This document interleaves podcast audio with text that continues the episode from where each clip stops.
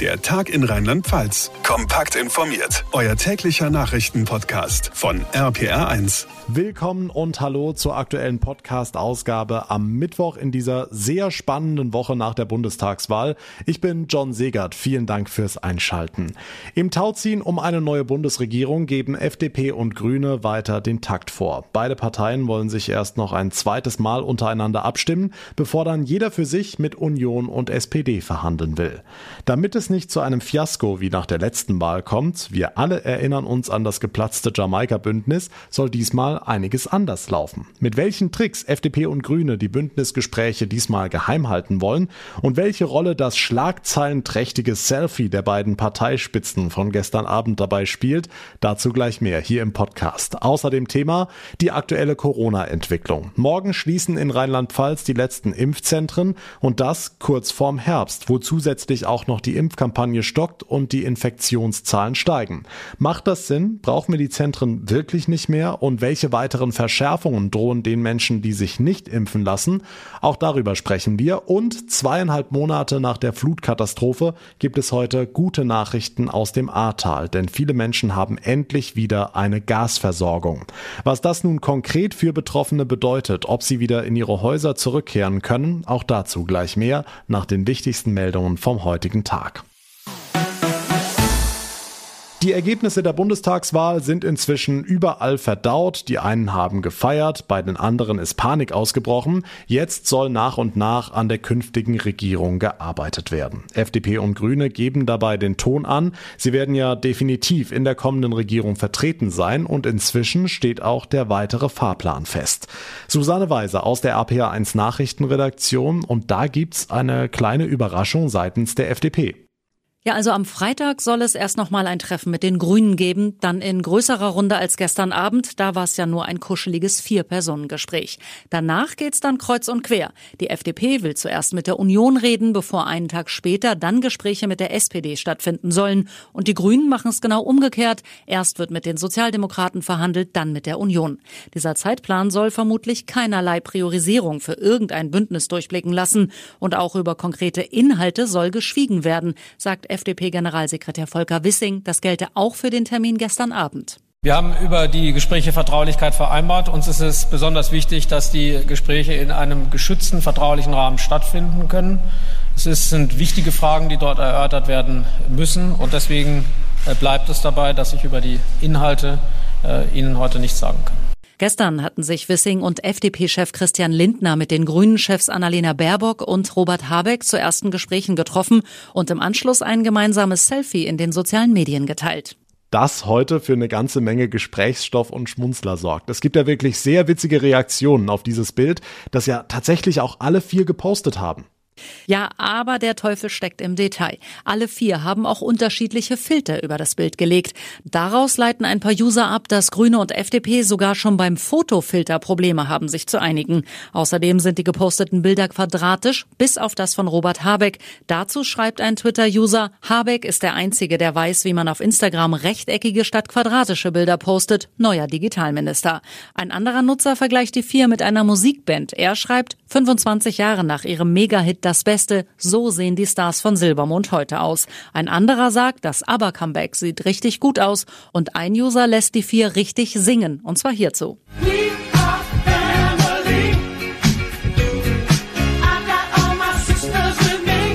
Und zugegeben, das sieht richtig genial aus. 15 Sekunden lang bewegen die vier ihre Münder und wippen ihre Köpfe im Takt hin und her. Das solltet ihr euch anschauen, findet ihr auf der Instagram-Seite unseres Podcasts Der Tag in Rheinland-Pfalz. Wirklich ein sehr lustiges Video. Schaut mal auf unserem Instagram-Kanal vorbei, der Tag in Rheinland-Pfalz. Und wenn ihr schon mal da seid, dürft ihr uns auch sehr gerne folgen. Aber mal Spaß beiseite, Susanne. Was wird da gestern Abend wohl besprochen worden sein? Wir wissen jetzt, FDP will zuerst mit der Union und dann der SPD sprechen, die Grünen genau umgekehrt. Aber ist von den gestrigen Gesprächen zwischen FDP und Grünen irgendwas nach außen gedrungen?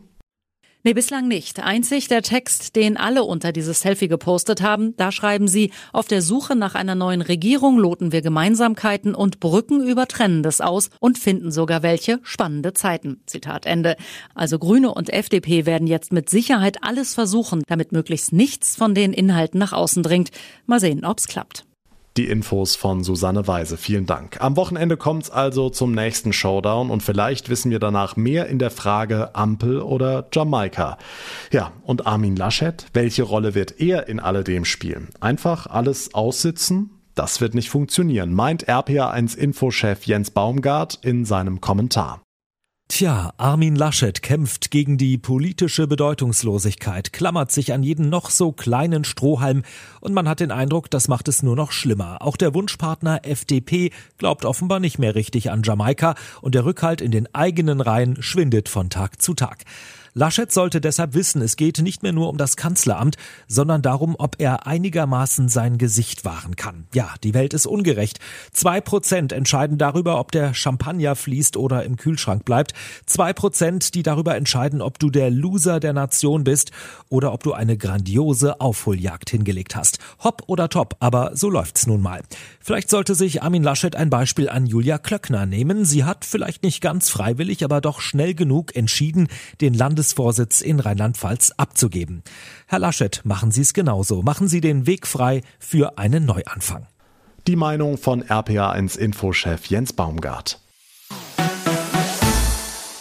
Kommen wir zur aktuellen Corona-Lage. Die Busse in Rheinland-Pfalz rollen, Politiker trommeln, Wissenschaftler warnen, aber an unserem Schneckentempo beim Impfen will sich irgendwie nichts ändern. Immerhin, es geht voran. Aktuell in Rheinland-Pfalz 70 Prozent erst geimpft, nur die über 18-Jährigen gerechnet sind es sogar 80 Prozent. Nicht genug für einen entspannten Herbst und Winter, heißt es. Trotzdem schließen morgen landesweit die Impfzentren. RPA1-Reporter Olaf Holzbach, passt das zusammen? Ja, das passt schon. Das ist der typische Verlauf der Impfkampagne, nicht nur in Rheinland-Pfalz. Am Anfang nur in Alten- und Seniorenheimen, dann der Run auf Termine in den Impfzentren und jetzt überschaubarer Andrang in den Praxen. Und wir sind heute an dem Punkt, an dem wir sagen, die große Masse der zu Impfenden ist durch. Es braucht uns nicht mehr. Und wenn wir nicht gebraucht werden, dann muss man auch sagen, ein Impfzentrum ist viel Logistik, kostet viel Geld. Dann kann man auch jetzt Schluss machen. Es ist der richtige Zeitpunkt. Bettina Dickes, Landrätin des Kreises Bad Kreuznach, nach. Sie hat ihres schon zugemacht in Bad Sobernheim, wie einige andere auch. Morgen ist dann überall Feierabend. Hm, und es könnte nicht sein, dass wir die nochmal brauchen für Drittimpfungen zum Beispiel? Das könnte sein, klar. Deshalb gehen die Rollläden auch nicht komplett runter. Neun Standorte bleiben Standby. Ingelheim zum Beispiel bis zum Frühjahr nächsten Jahres. Anruf beim Chef Matthias Hirsch. Das heißt, wir sind in kürzester Zeit wieder in der Lage, das Impfzentrum in Betrieb zu nehmen. Ich rede da von ein paar Tagen. Also im Prinzip bleibt alles aufgebaut. Materialien werden vorgehalten. Dann können wir binnen kurzer Zeit wieder hochfahren sollte sich im Bereich der Pandemie was Neues ergeben. 125.000 Impfungen waren es allein in Ingelheim. Hauptkundschaft war die Ü60-Fraktion. Gut, dass wir sie hatten, die Impfzentren. Morgen machen sie zu, einige bleiben in Bereitschaft. Die Infos von Olaf Holzbach. Für Menschen, die sich nicht impfen lassen, wird's in gut zwei Wochen dann etwas unbequemer. Dann enden nämlich die kostenlosen Bürgertests, heißt, die Schnelltests müssen dann aus eigener Tasche bezahlt werden. Doch für viele Freizeiteinrichtungen könnte ein Test dann nicht mal mehr ausreichen. Sarah Brückner aus der RPA1 Nachrichtenredaktion. Wenn es nach dem Deutschen Städtetag geht, sollen nur noch geimpfte und und Genesene Zutritt haben.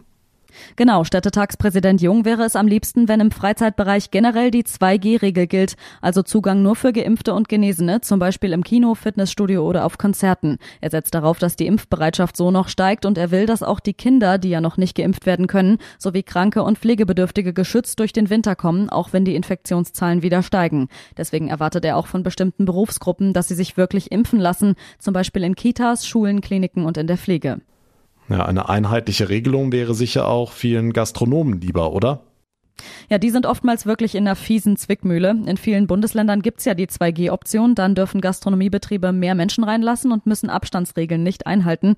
Gerade viele Clubs oder kleine Bars könnten ohne diese Option auch gar nicht aufmachen. Aber sie haben eben dann auch viele Konflikte, wenn sie ungeimpften Gästen sagen müssen, du kannst hier nicht rein. Teils werden die GastwirtInnen da richtig angefeindet und beleidigt, heißt es vom Hotel- und Gaststättenverband DEHOGA. Mit der Wahl zwischen 3G und 2G hätten viele GastronomInnen das Gefühl, dass da eine Kontroverse auf ihrem Rücken ausgetragen wird, heißt es. Hm, mit Blick auf Urlaub müssen ungeimpfte im Herbst und Winter ebenfalls mit weniger Auswahl rechnen. Erste Veranstalter nehmen Urlauber nur noch mit, wenn sie vollständig geimpft oder genesen sind. Also auch hier 2G? Naja, viele Anbieter orientieren sich an den Regeln im jeweiligen Urlaubsland, aber erste Veranstalter setzen tatsächlich ausschließlich auf 2G, zum Beispiel der Studienreiseveranstalter Studiosis. Dort können nur noch Geimpfte und Genesene buchen. Das ermögliche einen reibungsloseren Urlaub, weil in vielen Ländern teils ja sowieso wieder strengere Regeln gelten, heißt es. 2G gilt auch auf den Kreuzfahrtschiffen von Hapag-Lloyd und auf Pauschalreisen bei Altours. Auf einigen Kreuzfahrten gilt sogar 1G. Nur Geimpfte können mit bei TUI Cruises und auf einigen AIDA-Schiffen, je nachdem, wo es hingeht. Der Corona-Überblick an diesem Mittwoch von und mit Sarah Brückner. Dank dir. Zweieinhalb Monate sind seit der Flutkatastrophe im Ahrtal vergangen. Seitdem müssen viele tausend Menschen mit den fatalen Folgen der Zerstörung leben. Immerhin, einige Orte haben jetzt ein ganz großes Stück Lebensqualität zurückbekommen. Bei ihnen wurde die Gasversorgung wiederhergestellt. RPA1-Reporter Mike Fuhrmann. Das sind wirklich gute Nachrichten aus dem Flutgebiet. Nach dem Neubau einer A-Querung können jetzt auch Orte südlich der A wieder mit Gas versorgt werden. Für die Ortsteile Green, Ehlingen und Teile von Heimersheim heißt es jetzt endlich wieder warmes Wasser und Heizung. Ja, es war so, dass wir ein Heizöfchen hatten, Gott sei Dank, und haben dann äh, sozusagen die immer benutzt, obwohl das keine Lösung ist. Ne? Ja, es ist super, super gemacht. Die haben jetzt so früh alles schon wieder fertig und das finde ich klasse. Gewisse Sicherheit, dass wir über den doch wahrscheinlich schlimmeren Winter gut rüberkommen. Damit die Ortsteile wieder ans Netz angeschlossen werden konnten, war viel Vorarbeit notwendig. Marcello Perenbohm vom Energieversorger EVM. Das Verlegen von Leitungen unter der A, da nutzen wir ein spezielles Verfahren, das nennt sich Spülbohrverfahren. Da wird also quasi ein Bohrer ähm, durch das Erdreich hindurchgetrieben mit Wasser. Wir haben zum Glück keine böse Überraschung erlebt, sodass wir also wirklich in einer sehr schnellen Zeit diese A-Querung wiederherstellen können. Und das war quasi der Schlüssel zum Erfolg. Natürlich ist die Arbeit vor Ort längst nicht erledigt. Der nächste Schritt ist, dass es jetzt quasi immer weitergeht, sukzessive, immer im Abstand von einigen Tagen kommen weitere Orte, weitere Straßenzüge hinzu. Wir arbeiten uns quasi immer weiter Richtung Bad Porzheim. Bis Ende November will die EVM alle Orte im Versorgungsgebiet ans Netz anschließen. Schritt für Schritt geht es raus aus dem Chaos in den Flutgebieten. Von Normalität ist man hier aber noch meilenweit entfernt. Die Infos von Mike Fuhrmann. Und damit komme ich zum Ende der heutigen Ausgabe. Wenn euch der Tag in Rheinland-Pfalz gefällt, dann würde ich mich sehr über eine kurze Bewertung bei Apple Podcasts freuen. Und ihr bleibt immer auf dem Laufenden, bekommt jeden Tag unser ausführliches Info-Update ganz automatisch, wenn ihr uns ganz einfach abonniert oder folgt auf der Plattform, auf der ihr mir gerade zuhört. Mein Name ist John Segert. Ich bedanke mich ganz herzlich für euer Interesse, für eure Aufmerksamkeit. Wir hören uns dann morgen Nachmittag in der nächsten Ausgabe wieder. Bis dahin eine gute Zeit und vor allem bleibt gesund. Der Tag in Rheinland Rheinland-Pfalz. Das Infomagazin. Täglich auch bei RPR1. Jetzt abonnieren.